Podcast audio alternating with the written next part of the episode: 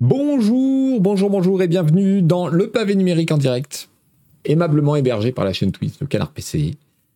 Le pavé numérique est une newsletter sur euh, l'actualité tech et numérique qui paraît tous les mercredis et qui vous propose une revue de presse de cette même actualité sur le même sujet chaque vendredi matin à 11h et en replay et en podcast dans les jours qui suivent.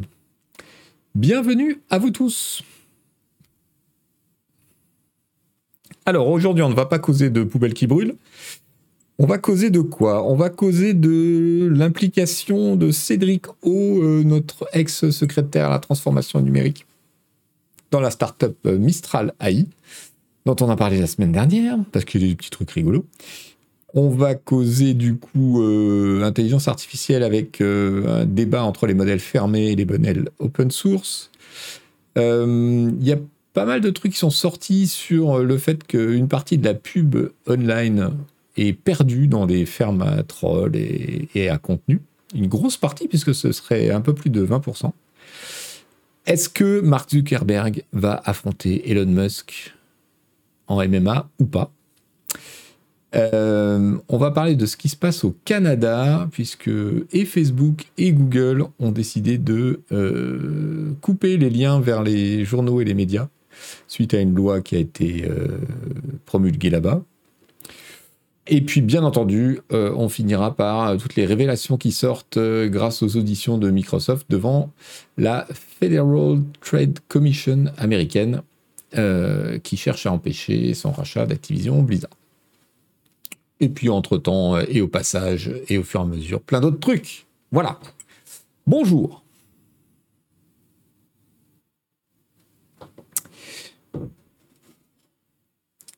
Bonjour au chat, bonjour à tous. Merci Paladin pour l'abonnement. Merci beaucoup. Et merci Bobo le maladroit aussi. Et Jelob Ideo. Merci à tous. Alors oui, MMA, c'est évidemment pas les assurances, mais les Mixed Martial... Euh, non, c'est pas un truc comme ça? Je sais même pas ce que ça veut dire MMA d'ailleurs. Oui. Mixed Martial Arts. Fino 457. Oui, on en a parlé dans le pré-show. Football Manager sur Unity. Les développeurs de Football Manager ont, annoncé qu'ils allaient passer le moteur de jeu sur Unity, pas cette année, enfin pas sur le 2024, qui va sortir fin 2023, mais sur le 2025. Ils seraient déjà au travail. Et euh, je disais des, dans le pré-show là que ouh là là là quel bordel ça doit être de passer euh, parce qu'ils ont un espèce de truc propriétaire qui est rafistolé de partout d'année en année. Passer l'ensemble de ça sous un nouveau moteur 3D je j'ose même pas imaginer le cauchemar qu'ils vont vivre.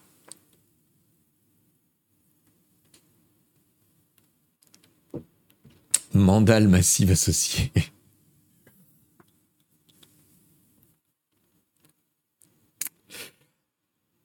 Bien. La bagarre. Salut Télé78. Et salut l'Euro 2. Bon, alors, on va commencer. Je ne sais pas si vous vous rappelez, la semaine dernière, on a parlé d'une start-up française qui s'appelle Mistral AI. Et euh, on en a parlé pourquoi? Parce que la, boîte n'avait pas trois semaines et, zéro employé, et zéro produit évidemment, hein, qu'elle levait 105 millions d'euros. Donc, euh, on avait parlé de ça la semaine dernière en, regardant le, le, pédigré des trois fondateurs qui est très impressionnant puisque ce sont des gens qui viennent euh, directement de, des labos de recherche en IA de Facebook, euh, de Google, qui sont des Français. Donc voilà, il y a une explication au fait que tout le monde, que les investisseurs se soient excités là-dessus outre la bulle spéculative actuelle euh, sur l'IA. Salut Flight Ghost et merci pour le prime.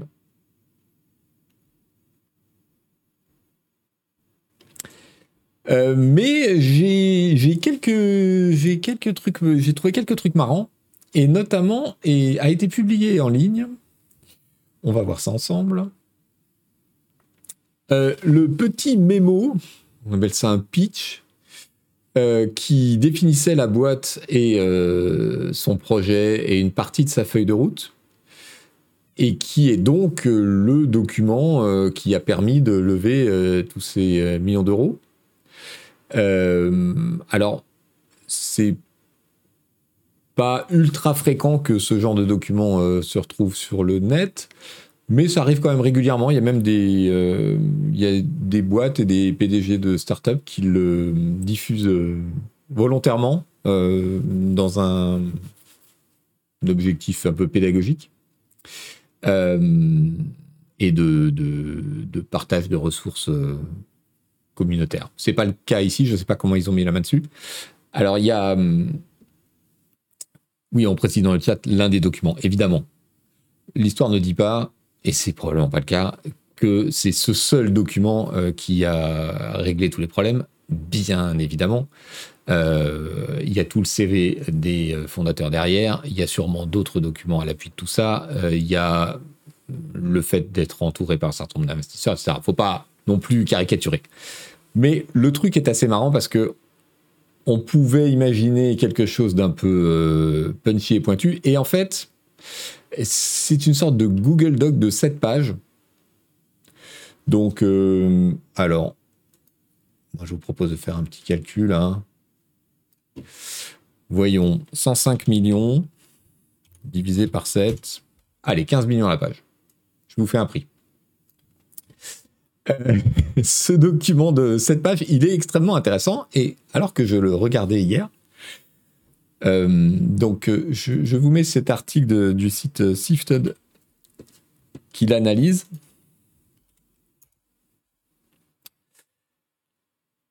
Euh, qu'est-ce que. Alors, le, site analyse un peu les points forts du document et le discours. Qu'est-ce qu'ils disent globalement, globalement? Le point fort, évidemment, du document, c'est de décrire une équipe, un groupe de chercheurs extrêmement forts, expérimentés euh, dans euh, le, fait de construire des LLM, donc des Large Language Models, euh, ces IA génératives qu'on a aujourd'hui, avec des postes extrêmement pointus qui étaient au cœur du machine learning, que ce soit à Meta ou chez Google DeepMind.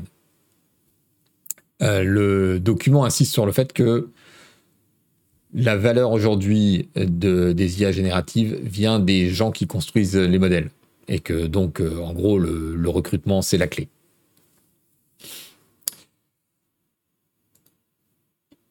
Il est assez intéressant de voir aussi que le document en question, il, euh, il insiste sur le fait que c'est une équipe européenne et que c'est un avantage.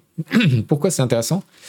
Parce que généralement, c'est plutôt le contraire. C'est-à-dire qu'on demande aux les investisseurs, en particulier américains, ont tendance à demander, faire pression, ou en tout cas l'ambiance au sein des investisseurs est telle que les startups européennes ont tendance à se créer dans la Silicon Valley pour aller chercher du, euh, financement et à du coup développer un business model qui euh, est tourné vers, euh, vers la mondialisation et vers l'export.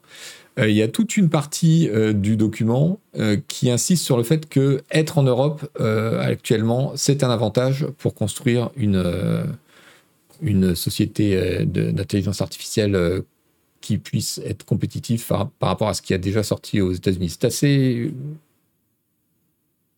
c'est assez marrant, on va dire. une grosse partie du document insiste sur le fait que le projet, c'est des modèles open source et que c'est une direction qui va créer plus de valeur que euh, les projets comme OpenAI, qui, contrairement à son nom, est totalement fermé.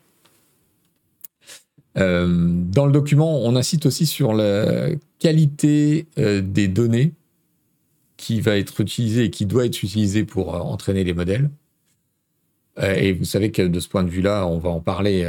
ensuite, on est un peu à une un point clé de l'évolution où on se rend compte que les modèles actuels très compétitifs qui ont été créés en, en scrapant tout Internet euh, se retrouvent avec un certain nombre de problèmes, et notamment dans le futur, plus le contenu d'Internet va être créé par de l'IA, euh, plus le fait d'entraîner des modèles sur ce qu'on peut pêcher sur Internet va poser un problème. Salut The Grelot et merci. Bienvenue. Alors, il dit quoi Le truc, le voilà. Donc alors, euh, hier après-midi, alors que j'étudiais ce, machin, bon, c'est, vous voyez, c'est un, un, Google Doc, quoi. Il n'y a, rien de, a rien de fou. Euh, ça il décrit le marché en disant qu'il y a un oligopole qui est en train de se mettre en place, euh, évidemment.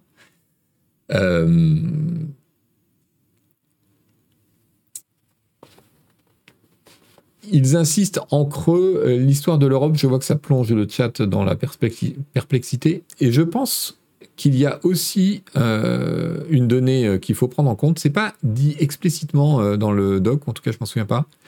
C'est que hum, la législation sur l'IA est en train de bouger beaucoup en Europe, la régulation, et le fait d'être euh, européen et d'être euh, branché directement sur euh, l'état d'esprit européen, voire même les décideurs européens en la matière, ça peut donner aussi un avantage parce que cette législation, elle va finir par s'imposer. Si l'Europe prend des mesures assez restrictives de régulation de l'IA, ça va finir par s'imposer plus ou moins ailleurs. Donc être directement au cœur de l'endroit où se créent ces régulations, finalement être un avantage. Euh, donc que disent-ils? Ils disent que euh, les IA génératives actuelles euh, ne répondent pas aux contraintes des marchés. Et notamment que pour être efficaces aujourd'hui, les entreprises qui veulent utiliser l'AI sont obligées de fournir au, au, modèle des données potentiellement sensibles. Par exemple, si vous êtes une boîte ben, je ne sais pas, un cabinet juridique, que vous voulez une AI spécialisée dans, dans le juridique, ben, vous êtes obligé de filer euh, vos contrats, vos machins, vos trucs au modèle pour l'entraîner. Et vous avez bien entendu une problématique de euh, à quel point c'est sécure, à quel point je ne suis pas en train de filer mes données ailleurs. On a vu plein d'exemples depuis des mois de boîtes qui demandaient à leurs employés de ne pas utiliser ChatGPT en fournissant des données internes de l'entreprise de peur que ces données fuitent. Salut 2020 2020.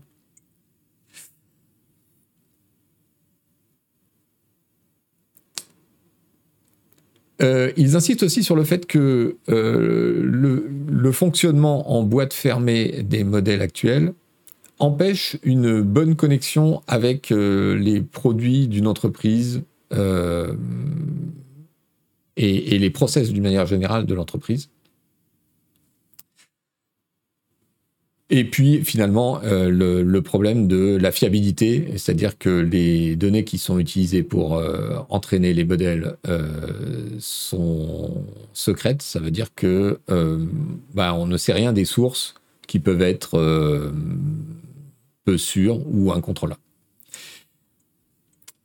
Le paragraphe suivant s'intitule Disrupting the Market from Europe. Euh, leur idée, c'est donc de créer un acteur leader du marché en Europe en 4 ans.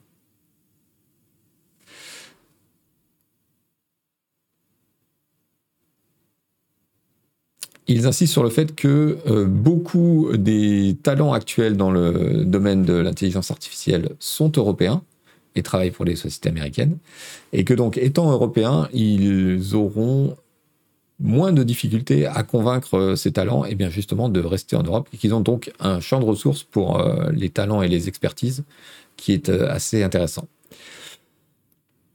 il, technological counterpositioning, c'est donc leur idée, c'est donc de se positionner en contre par rapport à ce qui se fait actuellement, donc d'insister sur l'open source, d'augmenter le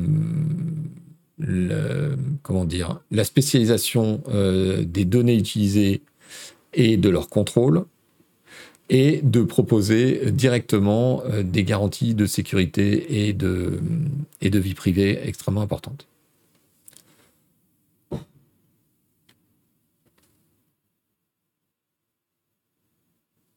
Donc c'est extrêmement ambitieux. Euh, en même temps, le profil des gars est extrêmement ambitieux aussi. Qu'est-ce que... Bon, je, vous ai fait un gros résumé, vous lirez si vous lisez l'anglais, c'est facile, sinon vous le passez euh, au traducteur, c'est extrêmement, extrêmement facile.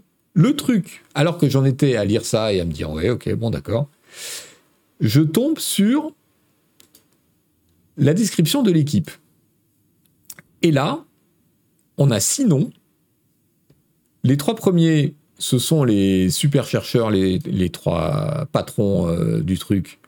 Ceux qui viennent de, euh, de DeepMind, de Meta, etc. Et puis en dernier, on trouve Cédric O, notre ancien euh, secrétaire d'État aux affaires digitales, à la transformation numérique et je ne sais plus quoi d'autre.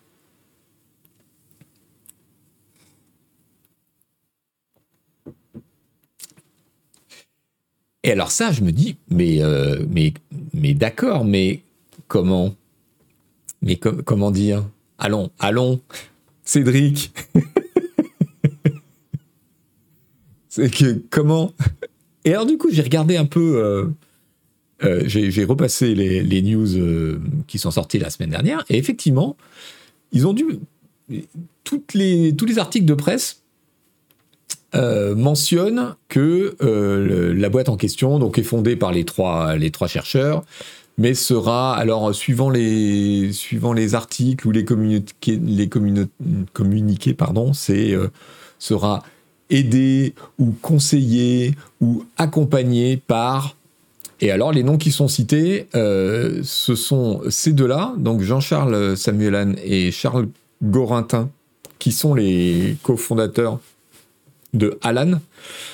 Euh, Alan, c'est une, boîte de finance euh, ou d'assurance, je ne sais plus quoi, numérique.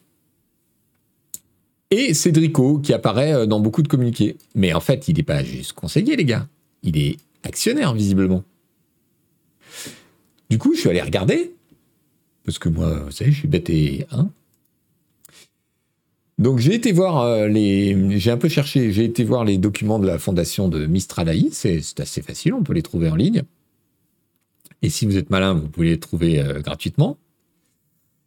Et parmi ces documents, euh, qu'est-ce que j'ai trouvé? Alors on trouve un peu tout, dont les statuts, la création de la boîte, etc.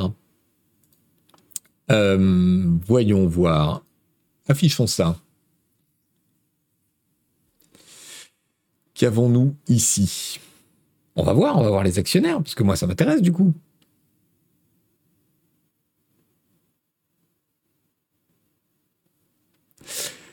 Euh, voilà, registre du commerce et des sociétés, euh, Mistral AI, blablabla, dépôt en, mai 2023, vous voyez, c'est pas vieux. Eh bien, écoutez, on a la liste des actionnaires, donc euh, c'est relativement facile. Hein. Et là, pas de Cédric O.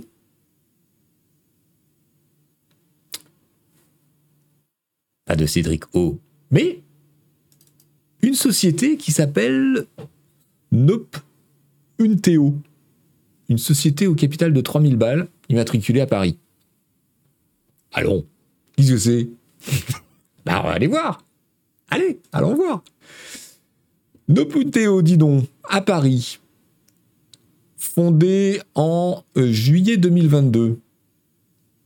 Juillet 2022, euh, notre ami Cédric O, il, a quitté le gouvernement après les élections euh, de Macron, donc c'était en mai ou en juin, vous voyez.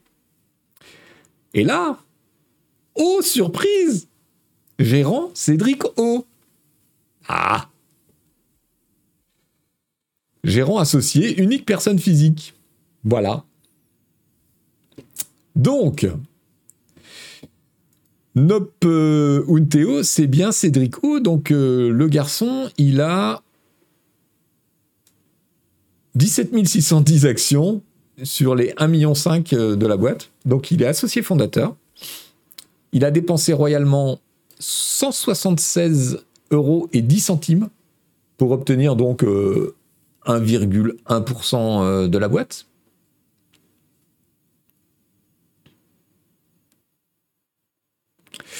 Euh, une boîte qui a levé ensuite, hein, alors j'ai pas le, pas le doc, je sais pas dans quelles conditions ils ont levé l'argent derrière. Euh, est-ce qu'ils ont créé de nouvelles actions pour les investisseurs? Est-ce que je, ne sais pas, je l'ai pas ce doc. Mais en tout cas, lui, il fait partie du début et désormais, il a 1,1 pour 176 euros, il a 1,1% euh, d'une boîte qui a levé 105 millions d'euros.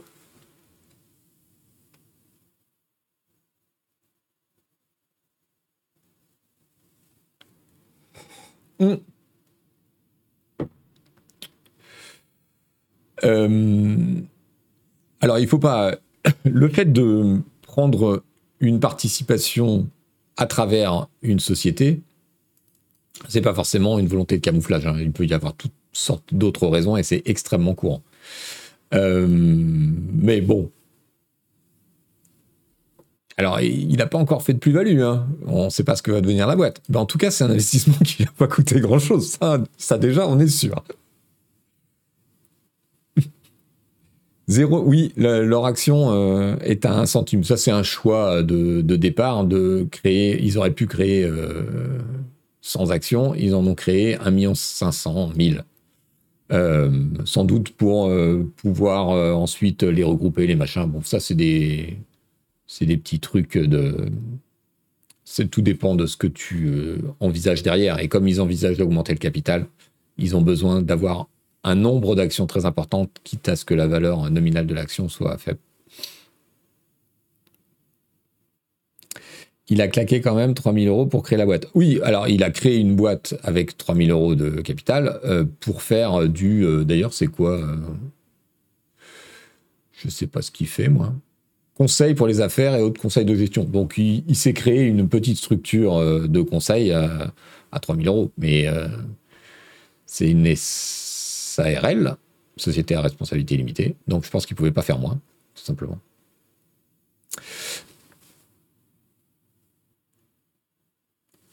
Donc tout ça pour dire que euh, voilà, j'étais quand même un petit peu surpris euh, de, voir que toute la presse avait euh, fait de Cédric O un conseiller, un accompagnateur, plutôt que bah, un associé fondateur ce qui n'est pas une info très difficile à trouver, comme vous avez pu voir. Et là où c'est rigolo, figurez-vous, là où c'est vraiment rigolo, c'est que notre ami Cédric, mais il est tout fâché.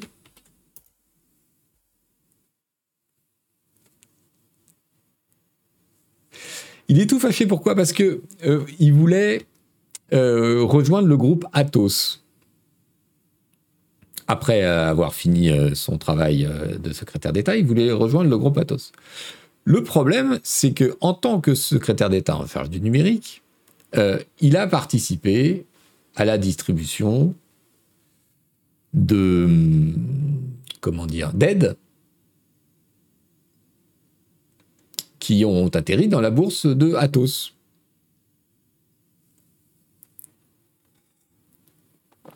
Or, il y a une loi et la haute autorité pour la transparence de la vie publique est chargée de la faire respecter, qui dit que quand tu as été en poste et que euh, tu as participé euh, à distribuer des aides, des investissements, etc., publics euh, à une boîte, tu ne peux pas la rejoindre tout de suite, Cédric.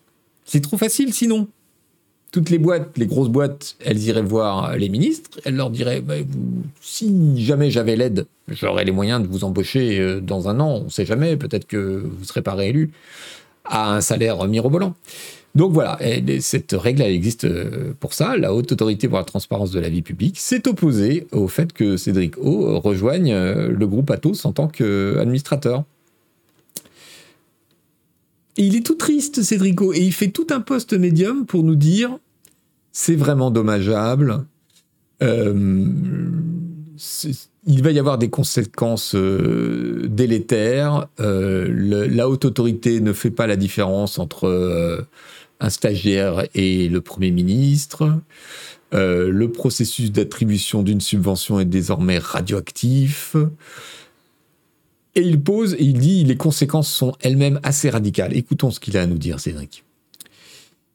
Les entreprises qu'il est juridiquement plus facile de rejoindre pour un ancien membre du gouvernement français sont les entreprises étrangères, qui sont les seules n'ayant jamais reçu de subvention de l'État français. En tant qu'ancien secrétaire d'État français en charge du numérique, il m'est interdit de rejoindre Atos, mais cela ne poserait probablement pas de problème que j'offre mes services à ses concurrents IBM, HPE ou les neveux. Il est en train de nous dire que, à cause de la haute autorité pour la transparence de la vie publique, on chasse les talents du gouvernement vers le privé à l'étranger.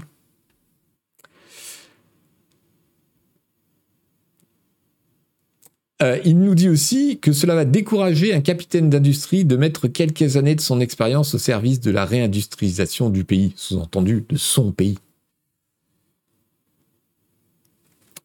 Euh, bon, en, vrai, ça pose des questions qui ne sont pas inintéressantes. C'est-à-dire que effectivement, est-ce qu'on veut est-ce qu'on veut que les entrepreneurs, les cadres, les euh, experts du privé puissent passer dans la fonction publique et apporter un certain éventail de compétences que n'ont pas forcément euh, ceux qui sont restés fonctionnaires toute leur vie ou hommes politiques avec les problèmes que ça amène, c'est-à-dire que n'importe qui qui a eu une vie dans le privé, il a eu euh, eh ben, des supérieurs, des subordonnés, des amis et des ennemis, et s'il se retrouve en position d'être euh, dans le public, euh, ça peut causer des difficultés. Euh, et inversement, euh, son argument de dire euh, du coup, il est plus facile pour un, ex-membre du gouvernement de rejoindre une entreprise étrangère que française, et sous-entendu, parce qu'il ne le dit pas comme ça, mais c'est ça qu'il veut dire, nous allons perdre des talents et des compétences, c'est pas complètement idiot non plus. Il y a juste un truc qu'il oublie dans tout son poste, qu'il ne mentionne pas une seule fois parce qu'il est quand même intitulé Jurisprudence du Conseil d'État sur les allers-retours entre public et privé, pas une surprise, mais un drame collectif. Drame collectif, attention. Euh, ce qu'il ne dit pas, c'est que la loi dit effectivement qu'il ne peut pas rejoindre Athos pendant trois ans, pas pendant toute sa vie. Il suffit qu'il attende 2025 pour rejoindre n'importe quelle boîte. la règle, c'est trois ans. C'est pas la mer à boire. Et en plus, il nous son histoire là. Ça fait, il a posté ça il y a trois jours. Ça l'empêche pas du tout de participer à la création d'une start-up qui lève 100 millions auprès de fonds d'investissement euh, à la fois français et étrangers, etc. Donc, arrête de pleurer, Cédric, quand même. Un peu de, un peu de, tu vois, un peu de décence, quoi. Bon, allez, voilà. Je j'ai rien contre Cédrico hein, par ailleurs, mais je trouve ça hum, rigolo.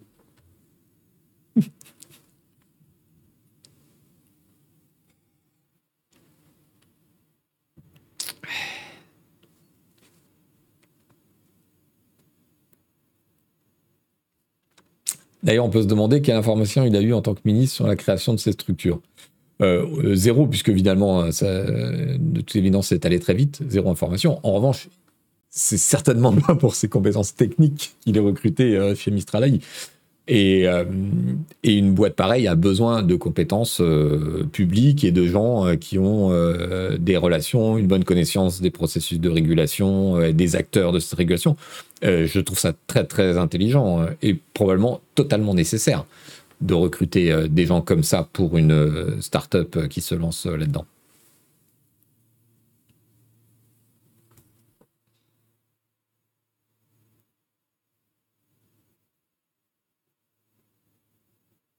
Il a été obligé de traverser la rue, le pauvre. Oui, c'est ça. bon, sinon, la semaine dernière, on s'était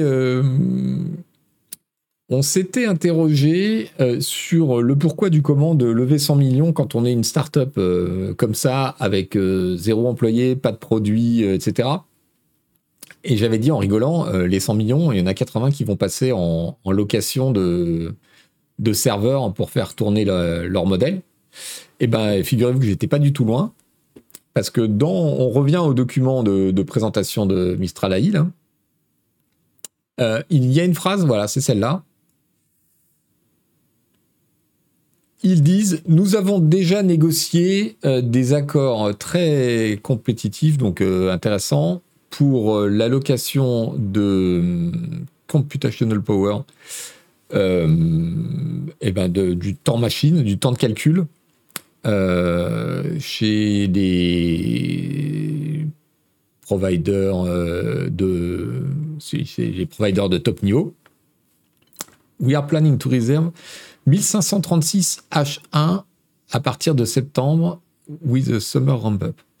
Donc, leur, leur, besoin, visiblement, en puissance de calcul, euh, c'est 1536 processeurs H1. Donc, j'ai essayé de savoir un peu quels étaient les prix. Je suis tombé sur cet article un petit peu ancien de CNBC qui date de quand? Bah, Pas si ancien que ça. Hein. 14 euh, avril 2023. Trois mois. Et là-dessus, on nous dit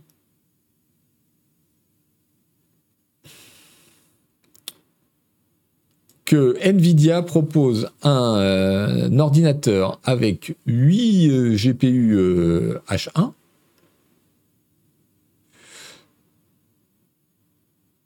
pour 37 000 dollars par mois. 37 000 dollars par mois pour 8 GPU. Alors j'ai envie de vous dire, calculons. Euh, qu'est-ce qu'ils nous disent? 1700, 1536. 1536 divisé par 8. Ça nous fait 192 ordinateurs avec 8 H1 dedans. Alors, ils ont eu un. Si on s'arrête au tarif officiel, c'est donc 37 000 dollars par mois, soit 7 millions de dollars par mois, fois 12, 85 millions de dollars. Donc ça, c'est le prix officiel. Ils ont levé 150, 105 millions d'euros et ils font face à une facture euh, prix public de 85 millions. Donc ouais, l'essentiel de... Alors, ils ont eu des prix compétitifs tout à fait euh, d'accord, ils vont pas payer 37 000 dollars, admettons. La moitié Un tiers de moins Je ne sais pas. En tout cas, le premier round d'investissement, très clairement, il sera parti en 18 mois, juste sur la location des serveurs.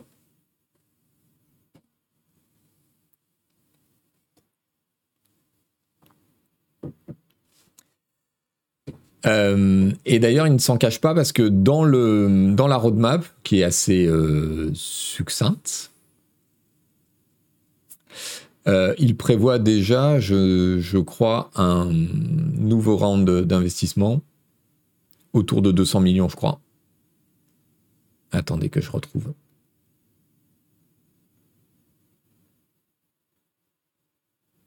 Je ne sais plus où j'ai vu ça.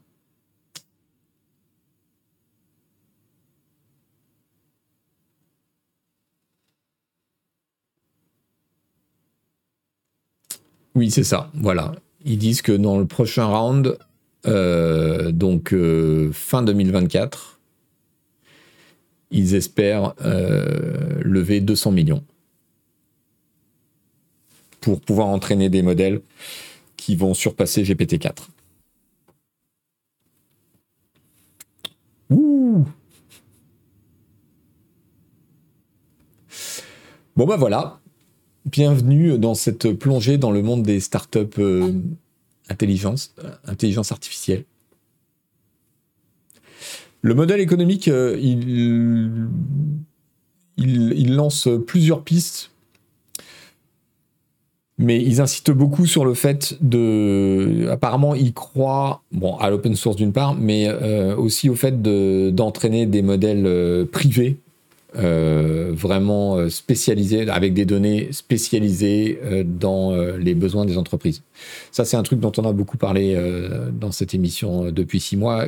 Quelque chose que moi, je vois comme l'évolution suivante, c'est effectivement, plutôt que des modèles génériques comme le GPT-4, que les progrès. Pour l'instant, l'obstacle, c'est la dimension du modèle, c'est des gigas et des gigas, voire des terras et euh, le coût, comme vous voyez, de l'entraînement de ces modèles. Mais on est déjà en train d'arriver à des modèles beaucoup plus petits Et je vois assez bien comment euh, les progrès technologiques et logiciels aidant, on va arriver à entraîner des modèles de petite taille qui pourront servir pour des applications extrêmement spécialisées.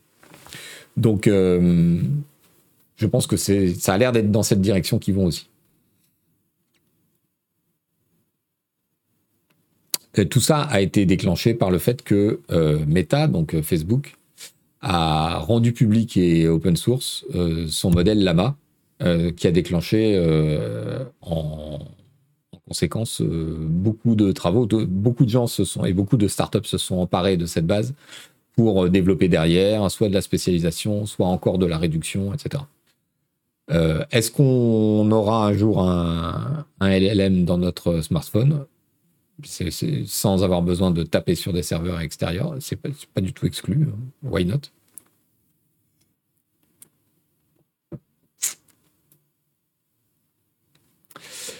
Euh, Où va-t-on avec tout ça? Je vous propose plusieurs euh, pistes pour aller au-delà et pour peut-être compléter euh, ce qu'ils disent dans leur document de présentation. Euh, cet article d'Axios qui dit euh, le, prochain conflit euh, d'intelligence artificielle va se situer entre modèle ouvert ou modèle fermé. Et donc il détaille un peu la façon dont les choses se mettent en place et les craintes que ça fait émerger. On l'avait vu ici déjà en interne chez Google euh, il y avait un courrier euh, des, équipes internes qui, a fuité et qui s'inquiétait en disant en gros euh, tous les progrès qu'on a autour des LLM, de DeepMind, etc.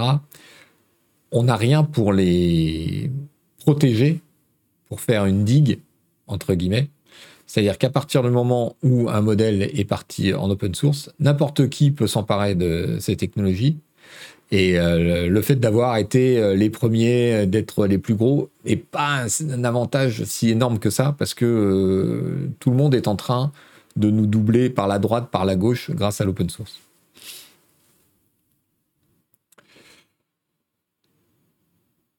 Euh, l'open source, c'est effectivement euh, le moyen de contrecarrer, et ils le disent texto dans leur pitch euh, Mistral, de contrecarrer l'oligopole qui est en train de se former autour de Facebook, Google, Microsoft, en, en, itérant beaucoup plus facilement et en partageant les logiciels et la technologie. Le fait que Meta ait lâché son modèle Lama, ça a permis aussi à tout le monde de construire des meilleurs modèles beaucoup moins chers. Et dans, son article, Axios dit euh, il y a maintenant au moins 37 modèles open source, euh, y compris euh, des modèles beaucoup plus petits qui marchent presque aussi bien que, les gros. Évidemment, le souci, c'est la régulation. C'est-à-dire que avoir un oligopole, ça a beaucoup d'inconvénients. Euh, on crée des, superpuissances qui font ce qu'elles veulent, mais d'un autre côté, c'est plus facile de réguler trois acteurs que 40. Donc, notamment aux États-Unis, par rapport aux, commissions d'enquête des, élus, il y a pas mal d'inquiétudes sur le fait que l'open source, eh ben, finalement, ça permet de répandre à toute vitesse la technologie et qu'elle soit complètement incontrôlée.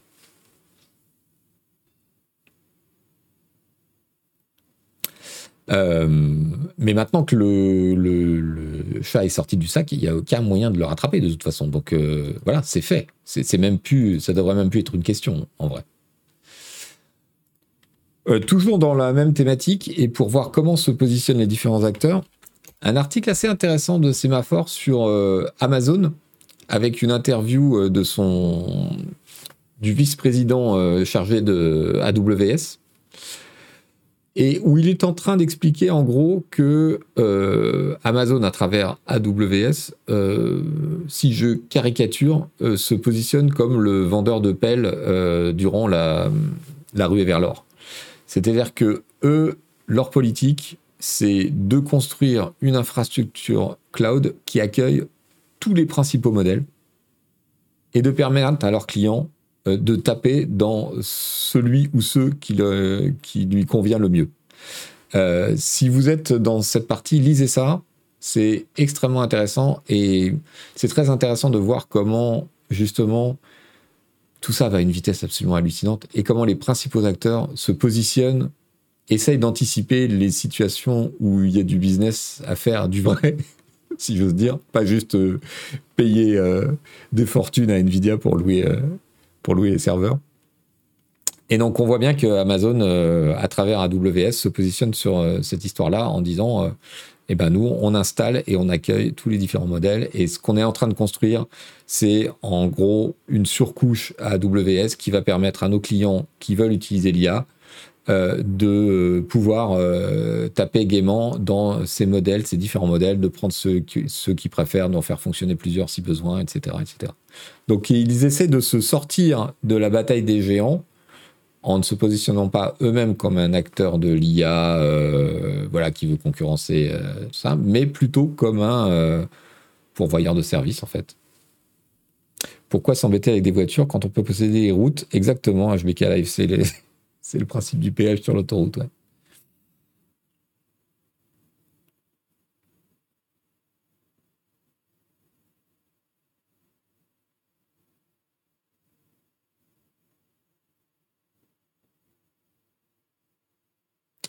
Alors, il y a chaque carton qui demande le truc que je pige pas, c'est la puissance nécessaire pour entraîner. Ok, mais pour l'utiliser, ça reste de l'ordre du data center où on peut faire tourner ça sur une machine individuelle. Euh, à terme, on va pouvoir faire tourner ça sur une machine individuelle. C'est peut-être déjà même le cas sur le Lama de Facebook. Euh, c'est la, puissance, l'énorme puissance, c'est pour entraîner le modèle, c'est-à-dire euh, le créer finalement, l'entraîner et faire en sorte qu'il fonctionne. pour l'utiliser derrière, c'est effectivement de l'ordre du data center, ça coûte beaucoup moins cher, ça demande beaucoup moins de puissance.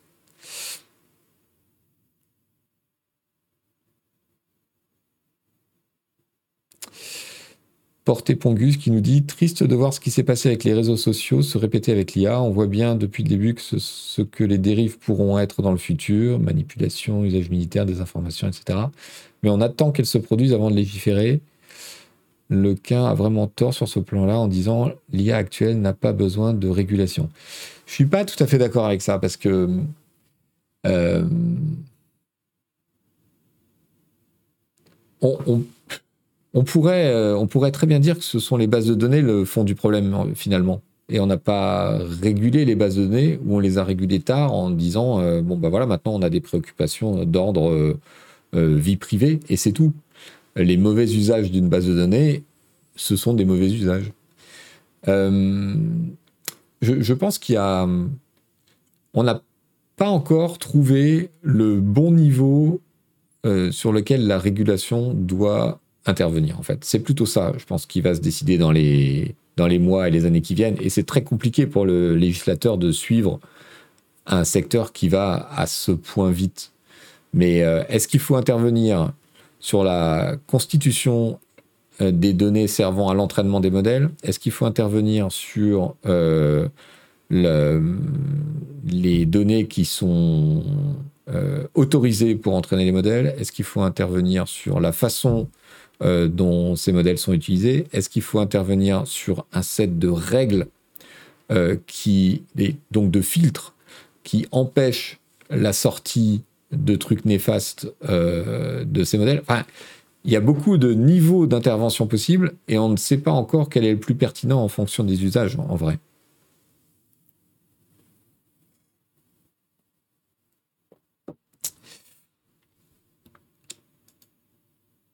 Euh, une chose est sûre, alors je suis complètement à la masse dans. Euh, je vous ai pas affiché le burger, vous m'avez rien dit.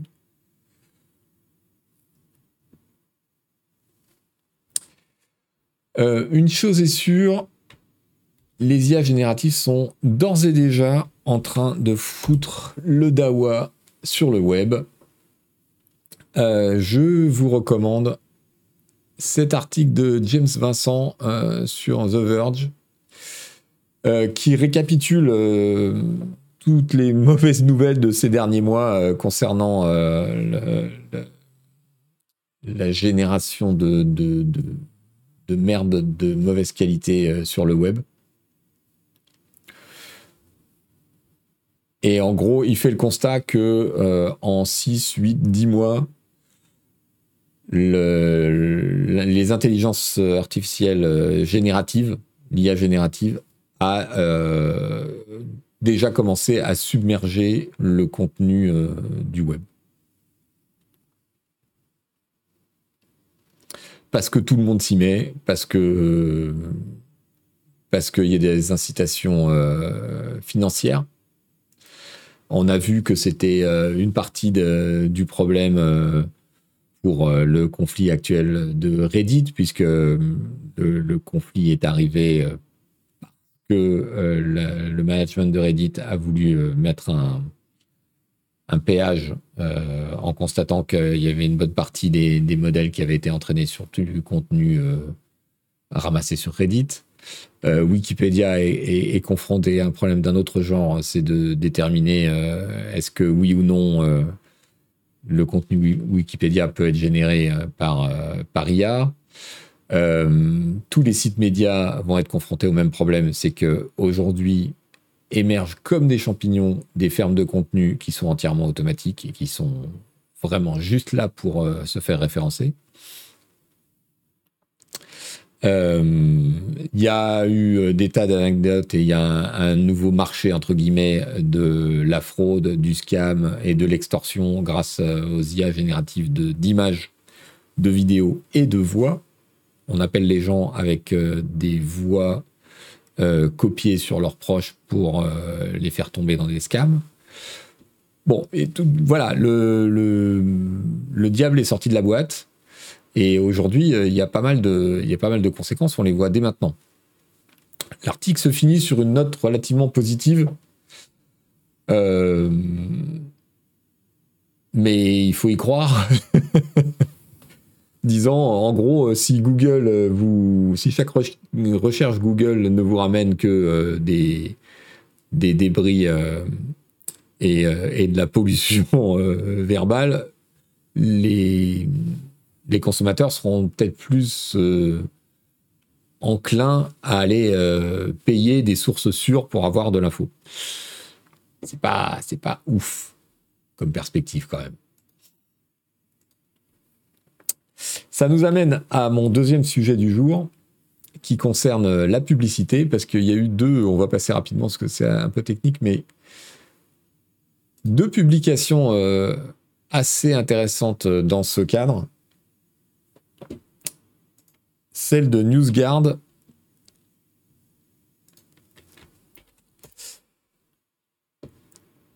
qui est une organisation qui euh, euh, passe en revue les, médias en ligne pour, euh, comment dire, noter la qualité de leur contenu.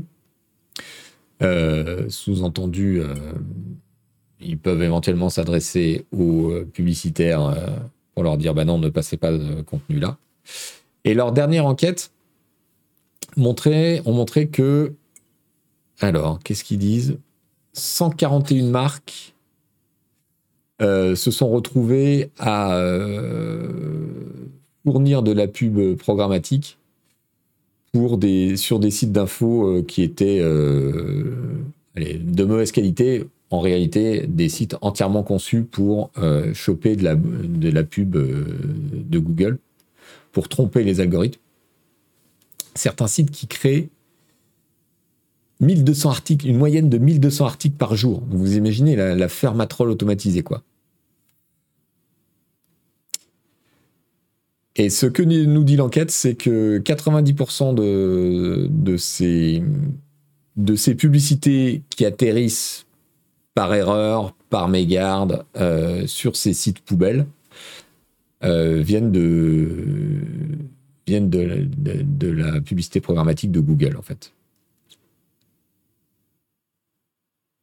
C'est Google Ads qui euh, n'arrive pas à distinguer le, bon grain, le bon grain de livret.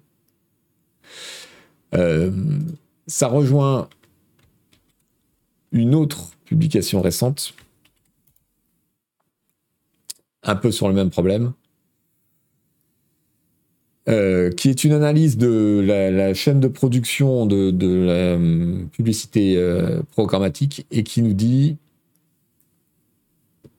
21% des, des publicités vues sur le web ont été diffusées sur des sites de mauvaise qualité qu'on appelle Made for Advertising. MFA. C'est une nouvelle classification. Ce sont, autrement dit, euh, des, sites, euh, des aspirateurs à pub, des sites pourris qui n'ont pas de contenu ou qui les génèrent automatiquement.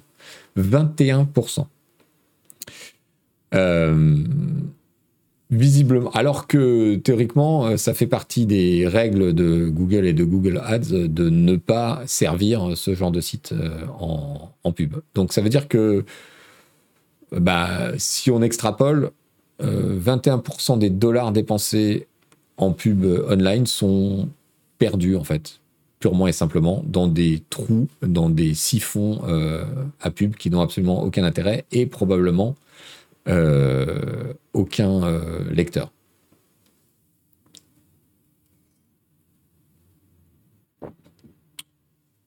Voilà, voilà, voilà. Euh, et ceci ne va pas s'améliorer avec la diffusion de l'IA, évidemment. Évidemment. Allez, un petit instant promo avant d'enchaîner. On a plein de nouveautés en ce moment chez euh, Canard PC. Le numéro de juillet est déjà là, figurez-vous, au 30 juin. Le Canard PC 444 avec le None 3, le, le meilleur du None 3 en couve mais aussi les tests de Diablo 4 et de Street Fighter 6, un sujet sur System Shock et sur les FPS rétro, un dossier sur la conservation des jeux vidéo, bref, plein de belles choses. Juste pour un fou, il est midi, il y a encore plein de sujets. Oui, je sais. On va, on va accélérer un peu. Euh, Je voulais vous signaler aussi le pavé numérique, donc la, newsletter, qui est le média parent de cette émission, qui paraît le mercredi. Donc elle est sortie mercredi dernier, avec une édition intitulée La technologie a un pet au casque, qui parle de plein de choses, évidemment, comme à chaque fois, avec euh, des bons plans euh, jeux vidéo également, grâce à notre partenaire Games Planet.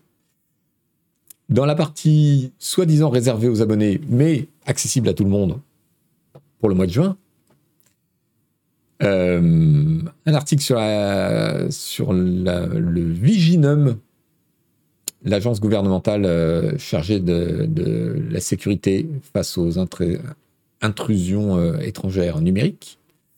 Un autre sur les, les youtubeuses littéraires qui est euh, super intéressant.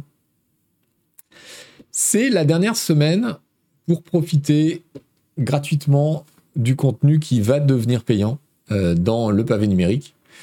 Donc euh, inscrivez-vous, allez-y. Tenez, je vous mets le, lien.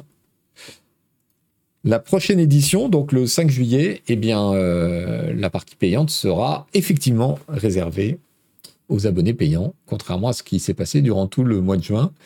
Euh, d'ailleurs, j'en profite pour euh, saluer tous ceux qui se sont abonnés quand même en juin, alors que tout était gratuit. Merci, merci beaucoup pour le soutien, c'est incroyable. Euh, le démarrage, on est très très content. Le démarrage du pavé numérique est excellent. visiblement, on s'est pas trop planté dans ce qu'on voulait faire. Ça a l'air de plaire. Donc, on est très content. Et à partir de la semaine prochaine, eh bien, euh, on fera en plus euh, quelques numéros spéciaux qui seront réservés aux abonnés. Vous en saurez plus euh, la semaine prochaine. Le mois prochain, ce qui est payant sera payant. Voilà. Alors, pour info, jusqu'en septembre, l'abonnement, qu'il soit mensuel ou annuel, est à moins 40%. Donc, on est à 2,90 euros le mois. Voilà pour euh, les, quatre euh, newsletters euh, du mois, plus des numéros spéciaux qu'on va faire au mois de juillet pour fêter le, lancement. 2,90€. Voilà. Je, ne dis rien de plus. Alors, il va falloir faire un choix dans les sujets, puisque je suis à la bourre, évidemment. Alors, de quoi on va parler? On va parler un tout petit peu euh, du sketch dont on a parlé la semaine dernière, c'est-à-dire l'espèce de défi, euh, un combat de MMA via réseau interposé que se sont lancés euh, Elon Musk et Mark Zuckerberg. on ne sait pas très bien où ça en est. ce qui est nouveau, c'est que la mère de Musk,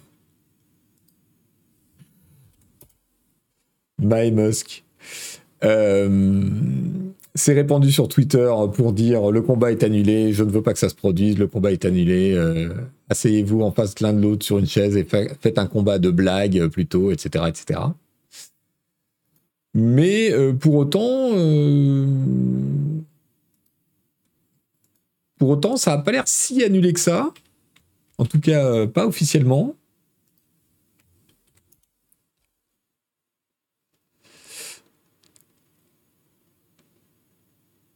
Qu'en pensent les assureurs de cette histoire de baston? Oui, ça va poser un nombre de problèmes absolument incalculables. Euh, donc, dernière nouvelle, euh, il s'agissait d'organiser le combat à Las Vegas dans un octagone et pas un. Qu'est-ce que j'ai dit la dernière fois? Un polygone, je crois.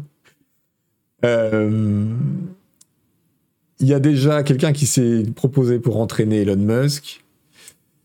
Euh, le président de l'UFC euh, a dit que et Elon et Zuckerberg étaient euh, tout à fait sérieux pour ça. Donc, écoutez, voilà. Je... Je ne sais pas quoi vous dire. Sujet suivant. Le Canada, comme l'Australie en son temps, a passé une loi qui oblige, qui veut obliger euh, les réseaux sociaux à rémunérer les éditeurs de presse euh, pour les extraits et les liens euh, qu'ils publient sur leur plateforme. c'est un sujet extrêmement complexe, mais je ne sais pas si vous vous souvenez, mais en Australie, ils avaient passé le même genre de loi. Euh, Facebook avait dans un premier temps dit bon bah si c'est comme ça, on, va bloquer sur notre plateforme tous les liens vers les médias puisque nous on n'est pas d'accord et on veut pas payer. Donc le seul moyen de se conformer à la loi dans ce cas-là, c'est de ne pas euh, fournir euh, les liens vers les articles. Et puis finalement, après une période de blocage, il y a eu une sorte de négociation et Facebook a trouvé un accord avec un certain nombre d'éditeurs qui étaient des accords qui étaient des accords de pair à pair qui étaient rendus possibles par la loi, si je me souviens bien. Et du coup, ça s'est calmé. Euh, là, au Canada, ça a pas l'air de se calmer des masses parce que Facebook et Google ont annoncé qu'ils étaient tout à fait contre euh, ce principe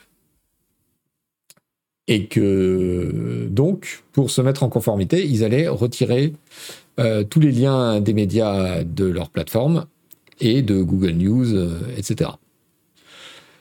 Euh, l'argument des médias, c'est de dire le comment dire, les plateformes se sont introduites comme une sorte d'intermédiaire entre nous et les annonceurs et ont piqué l'argent de la publicité, parce qu'ils le reçoivent eux en termes de recherche au lieu que ce soit nous, alors que c'est notre contenu d'une certaine manière qui sert et qui motive les gens pour faire des recherches, par exemple, sur Google, ou qui motive les gens pour euh, suivre euh, des choses sur Facebook. L'argument inverse euh, des plateformes, c'est de dire, d'abord, il n'y a nulle part ailleurs sur le web où on demande de payer pour un hyperlien. Voilà. Pourquoi nous et pourquoi seulement les médias? Et d'autre part, en réalité, on rend évidemment service aux médias en leur permettant de diffuser euh, leur contenu, c'est-à-dire juste le lien et un extrait euh, du truc, à plus de gens. Et c'est comme ça qu'ils ont de l'audience, c'est parce que les gens viennent chercher sur nos plateformes et cliquent sur leur lien. Euh, bonjour Noé, bienvenue dans le chat. Je alors, euh, j'ai beau être le représentant d'un média, j'avoue que je, suis très euh, hostile à ce genre de loi. Euh, pour deux raisons. D'abord, je trouve l'argument du nulle part ailleurs on, on oblige à payer pour un hyperlien. Et je pense que c'est un précédent qui est euh, extrêmement mauvais pour, euh, pour Internet, d'une part. Et d'autre part, j'ai l'impression qu'on fait une confusion entre les difficultés de la presse et, euh, le, fait que. et cette situation-là. C'est-à-dire que en gros, on demande à Facebook et Google de payer pour les difficultés de la presse. Euh, mais sous un raisonnement qui me paraît extrêmement bancal.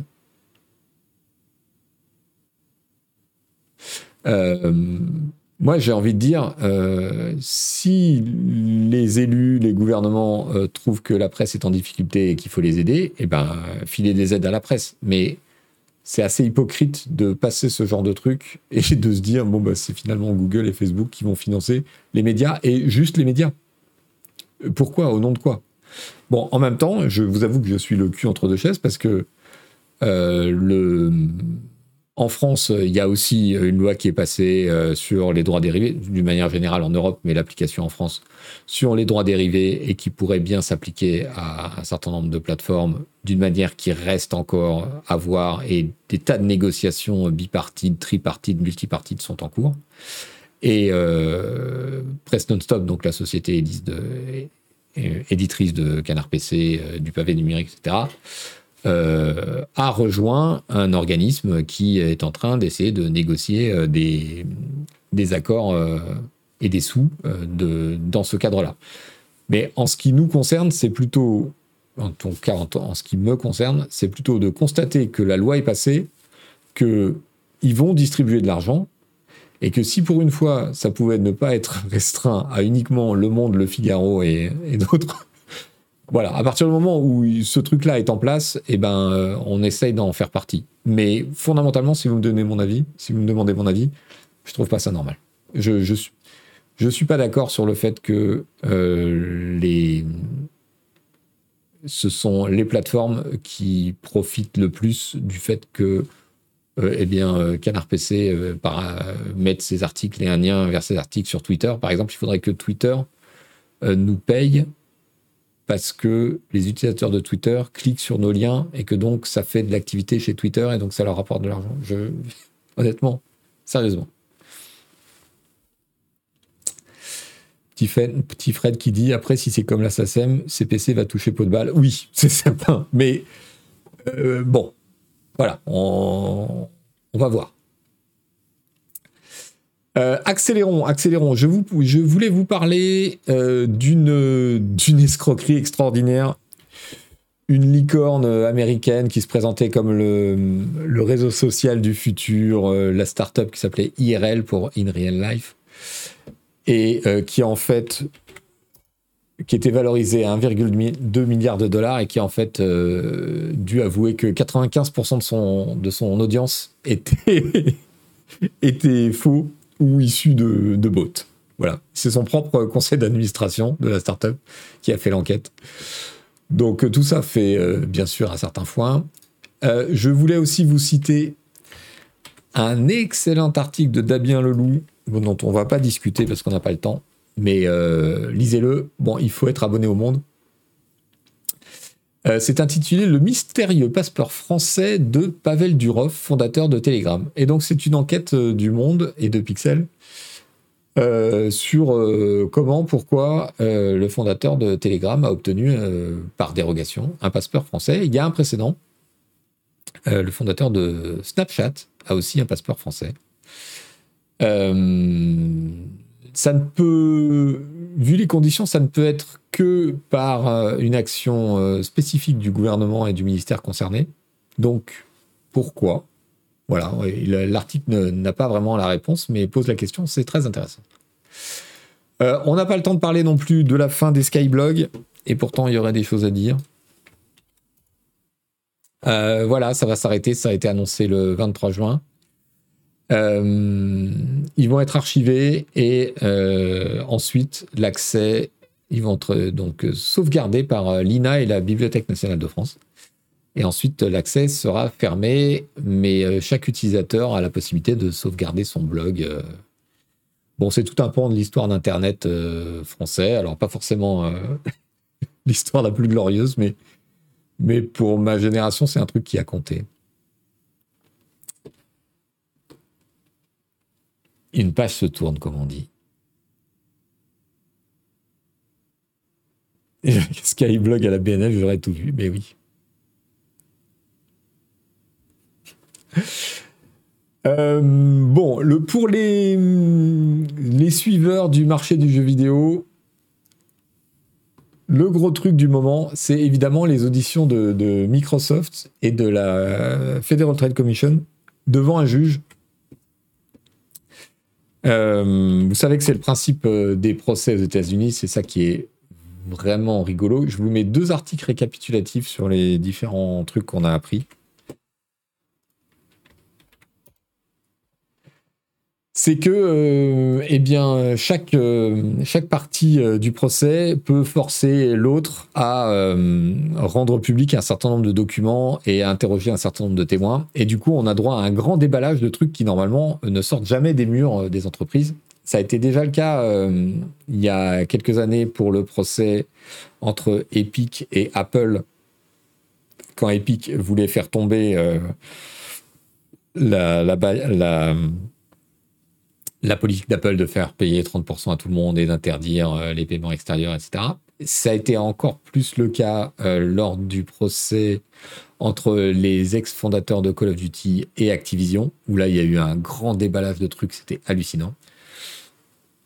Donc, on, se, on, apprend beaucoup de choses qu'on n'apprendrait pas dans des circonstances euh, normales, et notamment un certain nombre de documents internes, etc.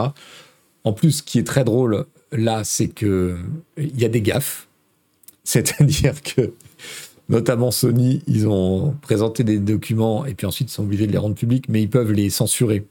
Sauf qu'ils ont censuré un certain nombre de chiffres un peu clés des coûts de développement, etc., au marqueur, et on peut voir à travers.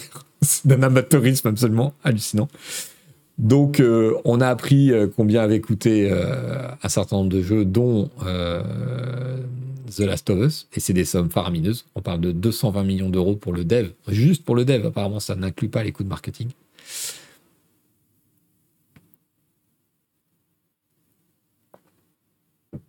Va falloir 4 pages dans le Mac pour tirer ce déballage. Oui, je vais en faire mon coin du jeu dans le prochain numéro. J'attends que les audiences se terminent. Je crois que la fin, c'était cette nuit. Et on va faire un récap de tout ça dans Canard PC, évidemment, euh, pour le, prochain numéro. Altum Sonature qui nous dit Je me permets une petite pub non intéressée. En français, on peut suivre les articles de Cassim Ketfi chez Frandroid qui suit l'affaire de près. Oui, tout à fait. Euh, donc, euh, bon, écoutez, il y, a plein de, révélations. Euh, donc, je vous disais, la, grosse gaffe de Sony, c'est qu'on a appris que The Last of Us Part 2 a coûté 220 millions en développement. Euh, Horizon Forbidden West a coûté 212 millions, avec respectivement 200 euh, personnes au dev et 300 personnes au dev. Donc il faut savoir que les coûts marketing pour des lancements comme ça, c'est au minimum 50% du coût de dev, voire 100%. C'est-à-dire que si vous faites 220 millions de développement, vous pouvez, euh, vous pouvez parier que derrière, il y a une campagne marketing qui coûte 200 millions. Donc au total, ça fait des jeux qui coûtent presque un demi-milliard. Et, euh, à l'époque, quand il s'agissait d'essayer d'évaluer euh, les frais de Rockstar pour GTA, on trouvait que c'était des choses, c'était des montants absolument ahurissants. Mais on voit que, voilà, c'est aujourd'hui devenu le standard des AAA. Et encore, euh, ces jeux sont sortis il y a un an ou il y a deux ans.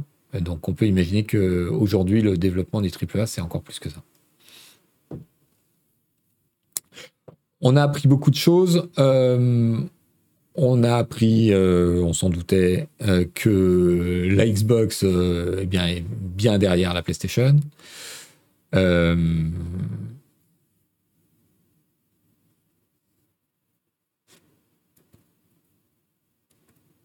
Au final, Robert et son Star Citizen n'est pas si haut que ça. Oui, sauf que ces jeux-là, ils sont sortis. ils sont finis, ils sont sortis, ils sont vendus. L'autre, il a toujours rien sorti, quoi. Merci pour la beau euh, On savait que ça coûtait une blinde, c'est pas une surprise. Je sais pas si tout le monde réalisait que c'était euh, des centaines de millions d'euros. Je suis pas sûr. Euh, donc, je vous ai mis les, deux articles principaux en anglais qui résument le, bordel. On a eu aussi euh, une, liste intéressante euh, interne à, Microsoft qui détaillait les avant la décision de racheter Activision Blizzard, qui détaillait les cibles potentielles de rachat selon euh, la team euh, Xbox et en quoi ça pouvait les, avancer. Euh, dans ces cibles, on trouve Super Giant Games, Niantic, Zynga, Bungie, Yo Interactive et Scopely.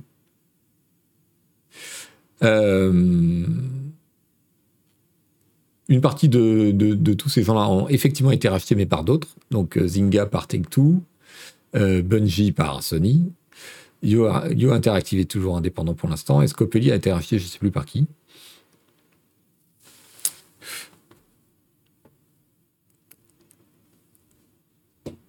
Euh, on a appris euh, que Microsoft considérait qu'ils avaient perdu la soi-disant guerre des consoles, c'est-à-dire qu'ils étaient en, troisième position.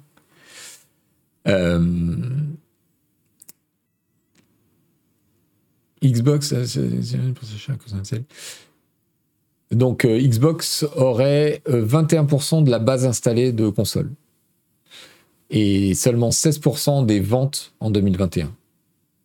Et je pense que ça s'est pas amélioré depuis puisque euh, en 2021 la PlayStation était en, grosse galère de, de production donc euh, Xbox en a profité et aujourd'hui c'est plus du tout le cas. Euh, voilà. IGN a publié un article qui est intéressant, qui s'intitule le, procès avec la FTC démasque les ambitions de la Xbox. Et euh, tout l'article écrit par euh, Shannon Liao euh, explique qu'en gros, on découvre le versant caché de Microsoft et la grosse différence qu'il y a entre la, dire, le visage public de Microsoft et sa communication et ce qui se dit en interne. Il, il, développe sur un certain nombre de points et notamment un certain nombre de, contradictions euh, qu'on découvre aujourd'hui entre ce qui se disait à une certaine époque euh, à l'extérieur et ce qui se disait à l'intérieur, notamment par rapport au cloud et au mobile. J'ai envie de dire, euh, on ne le découvre pas vraiment. Enfin, faut pas être naïf non plus. Euh, dans, tout cet étalage, il faut faire attention à pas euh, sauter trop euh, les, des, faits exposés aux conclusions parce qu'il y a quand même un certain nombre de choses qu'on ignore. Typiquement, par exemple, cette liste, voilà, elle a existé, elle a circulé en interne. Ça ne veut pas dire que ces options-là ont été envisagées sérieusement. À aucun moment. Il faut d'autres éléments pour prouver ça. Et puis, dans une boîte comme euh, Microsoft, euh, comme euh, chez Sony, il y a des gens qui sont employés à temps plein dans la division merger et acquisition à faire en permanence des listes renouvelées de cibles potentielles d'acquisition ou de fusion. Voilà, il, faut être prudent dans l'interprétation de ce genre de choses. Euh, dans l'article d'IGN, euh, il revient assez longuement sur le fait que Microsoft a été interrogé à plusieurs reprises sur euh, ses intentions qui avaient fuité chez Bloomberg, etc., de vouloir acheter des développeurs japonais, et que à chaque fois ils avaient dit non, ou bien non pas en ce moment, ou bien non pas maintenant, etc. Oui, bah oui, ils ont menti. Ils vont pas, ils vont pas parce qu'un journaliste tend le micro euh, dévoiler la, stratégie interne sur les cinq prochaines années. bon, je, crois qu'il faut être, euh, il faut prendre ce qu'on apprend. Il y a un certain nombre de choses qui sont vraiment très intéressantes. Et puis il y a un autre, euh, il y a une autre catégorie d'informations sur lesquelles il faut vraiment se garder de faire des interprétations à l'arrache, quoi.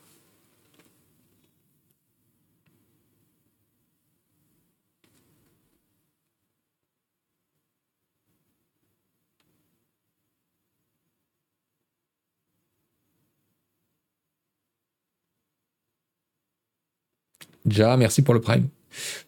Donc voilà, euh, je n'ai pas le temps de détailler euh, tout, ce qu'on a appris, mais il y, a beaucoup de choses, il y a des trucs assez savoureux, et notamment euh, les premières réactions, il y a des mails internes à Sony quand le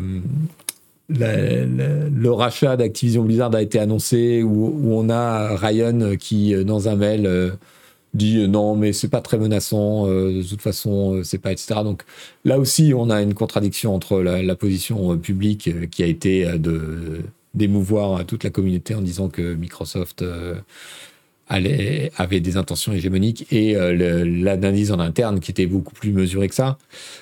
Tout ça on s'en doute mais c'est vrai que le voir dans des mails ou dans des documents internes c'est assez rigolo il y, a beaucoup de choses qui ont été révélées sur les exclusivités et euh, la volonté ou non de Microsoft de, faire passer un certain nombre de jeux en exclusivité, et notamment visiblement la différence de politique qu'ils ont entre le rachat de Bethesda, où ils ont euh, essayé de faire passer tous les jeux en exclus, et le rachat d'Activision Blizzard, où c'est pas tout à fait les mêmes intentions mais aussi parce que c'est pas les mêmes volumes. Call of Duty, de ce qui ressort, enfin moi de ce qui ressort de tout ce que j'ai regardé euh, des auditions, c'est que Call of Duty c'est un truc tellement énorme que jamais de la vie tu te prives de la moitié du marché en en faisant une exclue euh, Xbox. C'est juste pas possible. Euh, il y a aussi un truc intéressant qui a émergé, c'est que peut-être qu'une partie de la motivation euh, à l'époque euh, du rachat de Bethesda, c'était euh, des contacts et des rumeurs comme quoi Sony était en train de négocier avec Bethesda l'exclusivité PlayStation de Starfield. Et que cette perspective a peut-être précipité la, décision de Microsoft. Donc il y a beaucoup, beaucoup de choses qui sont vraiment très intéressantes à suivre et à regarder.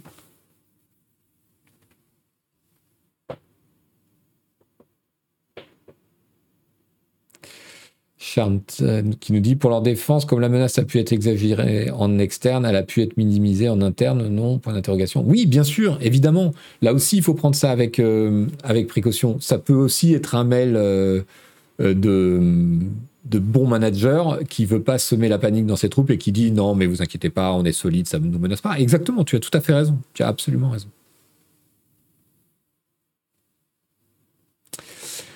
Et vraiment sur Twitter, voir certains journalistes entre guillemets commenter ça comme un combat de boxe, c'est fatigant, comme s'il y avait un gentil, un méchant, et comme si à notre petit niveau, on avait tous les tenants et aboutissants et les compétences pour apprécier tout ça. Oui, je suis assez d'accord avec toi. Effectivement, il faut se garder euh, de faire de ça un, espèce de. Mais bon, en même temps, c'est le fonctionnement de la presse aussi, euh, évidemment. Alors, euh, on fonctionne voilà, c'est de la news, c'est des trucs qui sortent, c'est une tendance euh, naturelle de, s'emparer des, bouts de trucs au fur et à mesure qui sortent. Et puis, euh, si on n'est pas assez précautionneux, on se rend compte après que bon, on aurait pu replacer tout ça dans un contexte beaucoup plus calme et en tirer peut-être des analyses plus intéressantes. Voilà. C'est du clic aussi, bien sûr, comme un combat de MMA. Voilà, exactement. Mais c'est exactement ça. Je pense que le parallèle est bon. C'est-à-dire que voilà le truc du MMA entre Elon Musk et Mark Zuckerberg. À la fois, c'est pathétique et on se dit, mais on n'a pas envie de, de, donner de la publicité à ça.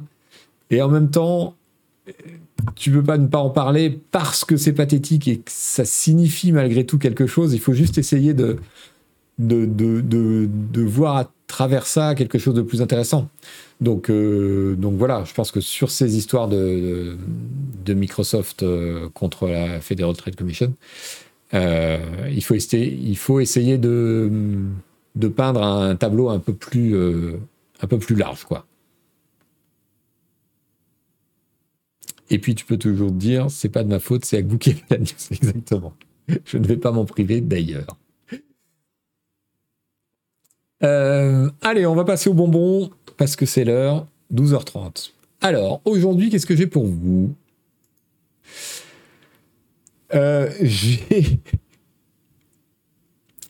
Ça vous dit un lion au réveil?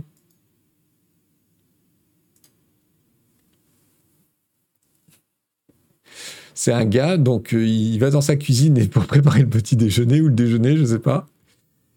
Et il y a du monde. Alors je pense qu'il doit vivre dans une réserve ou un truc comme ça. Et c'est que ça fait un sacré boucan, euh, cet animal, vous voyez? Tu te sens pas, je sais pas, je serais pas totalement tranquille quand même. Tu te sens un petit peu observé. Le truc, il a pas l'air content du tout. Moi, ça me flippe. Du moment que c'est pas un caribou, un caribou. Il veut le petit-déj. Tiens, je vais pas manger sur la terrasse, moi, aujourd'hui. c'est exactement ça, Benav. Bon, voilà, on n'a pas tous les mêmes euh, réveils, hein, visiblement.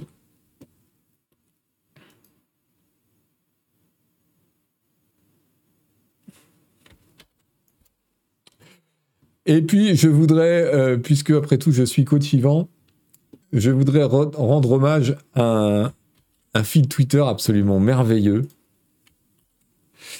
Euh, c'est celui-ci, euh, qui a recensé les, les 10 meilleurs clips d'un compte qui s'appelle Crap 90s Football, donc le, football de merde des années 90, et qui, publie des, clips vidéo d'action de, foot absolument lamentables. Honnêtement, il y, a, les 10 meilleurs là, et, mais c'est à se pisser dessus. Je vous sélectionne juste les deux qui m'ont fait le plus marrer. Donc vous êtes, vous êtes prêts? Vous êtes prêts pour donner la compétence maximale? Parce que là, là on y est là. Dégagement du goal. Allez, la défense, la défense, c'est au chou, mais dans un réflexe. Attention Et non. Comment c'est humainement possible? Je, vous, demande juste comment c'est humainement possible. Même au Canard PC Football Club, on rate pas ces Non. Non, les gars. Non. T'imagines l'entraîneur sur le banc? Imagine juste l'entraîneur sur le banc. ok, donc là, on a. Bon, on, est pratiquement quand même au niveau de, au niveau de l'art. Mais le top, c'est le suivant. Et là, le gars qui le publie dit accrochez-le au Louvre. Et oui, vraiment. Alors, pardon pour la qualité de la vidéo. Eh, les images ont 30 ans, hein, par définition. Euh, comment vous dire? C'est indescriptible. Il, faut, il, faut le, il faut le voir plusieurs fois pour réaliser.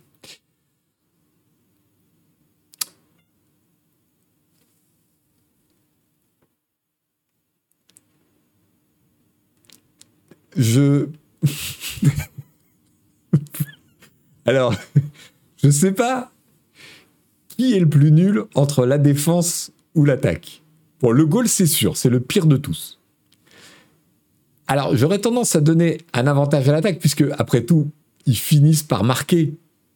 Mais, mais on est où, là Sans déconner. C'est juste ouf. Même ça, une IA peut pas le faire. Oui, c'est exactement ça. Le goal, il faut, il faut se repasser le clip en ne regardant que le goal. Et c'est juste un poème. C'est juste un poème. Il n'y a rien qui va. dans son placement, dans, son, dans ses interventions. Il n'y a absolument rien qui va. C'est le pire de tous. Euh, voilà. J'ai une petite pensée pour les entraîneurs en bord de touche.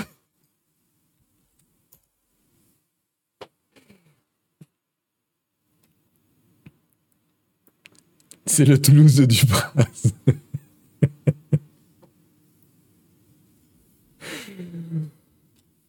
voilà, euh, cette édition du pavé numérique en live touche à sa fin. Je vous remercie beaucoup de m'avoir suivi. Euh, je vous donne rendez-vous, eh bien, la semaine prochaine. Hein Pourquoi pas Après tout. Alors, euh, s'affiche sur votre écran prochaine émission le 30 juin. Non, parce que j'ai oublié de le mettre à jour. C'est pas du tout le 30 juin, la prochaine. Ça va être euh, le 7 juillet. Et entre-temps, on aura des nouvelles pour le pavé numérique mercredi prochain, le 5 juillet, ce sera le premier numéro où la partie euh, payante sera vraiment réservée aux abonnés payants. Merci d'ailleurs à tous les abonnés payants qui ont pris un abonnement de soutien. Vous êtes nombreux, ça nous a fait chaud au cœur. Ça nous a fait très plaisir. Je vous annonce également que nous sortirons au cours du mois de juillet des numéros spéciaux, c'est-à-dire qu'il y aura toujours les numéros du mercredi de la newsletter Le Pavé Numérique, mais il y aura un numéro en plus au cours du mois de juillet, euh, le vendredi, avec euh, un seul sujet réservé aux abonnés payants. Euh, pour vous remercier euh, d'avoir pris des, abonnements si tôt. Euh, abonnement qui, je vous le rappelle, est à 2,90€ seulement par mois, jusqu'en septembre pour notre offre de lancement. Allez, une dernière annonce. Mercredi prochain, donc le 5 juillet, c'est l'émission de Canard PC, la dernière de la saison avant les vacances d'été, et j'y serai. Rendez-vous donc à 20h sur la chaîne Twitch de Canard PC, mercredi 5 juillet en compagnie euh, d'Agbou, qui euh, sera le présentateur et qui me recevra euh, parmi d'autres. le pavé numérique, la newsletter continuera tout l'été, juillet et août. Le pavé numérique live, l'émission, continuera tout juillet, le vendredi, sauf le 15 juillet, je crois. Il y a un pont, je ne serai pas là. Je regarde, attendez. Non, bah le 14 juillet, en fait. Puisque c'est un vendredi 14 juillet. Donc voilà, le 14 juillet, il n'y aura pas d'émission. Euh, mais sinon, euh, sinon, je continue euh, jusqu'à fin juillet. Voilà. Bon week-end à tous. soyez prudents. Passez une bonne fin de vendredi et un bon week-end. Ciao, ciao.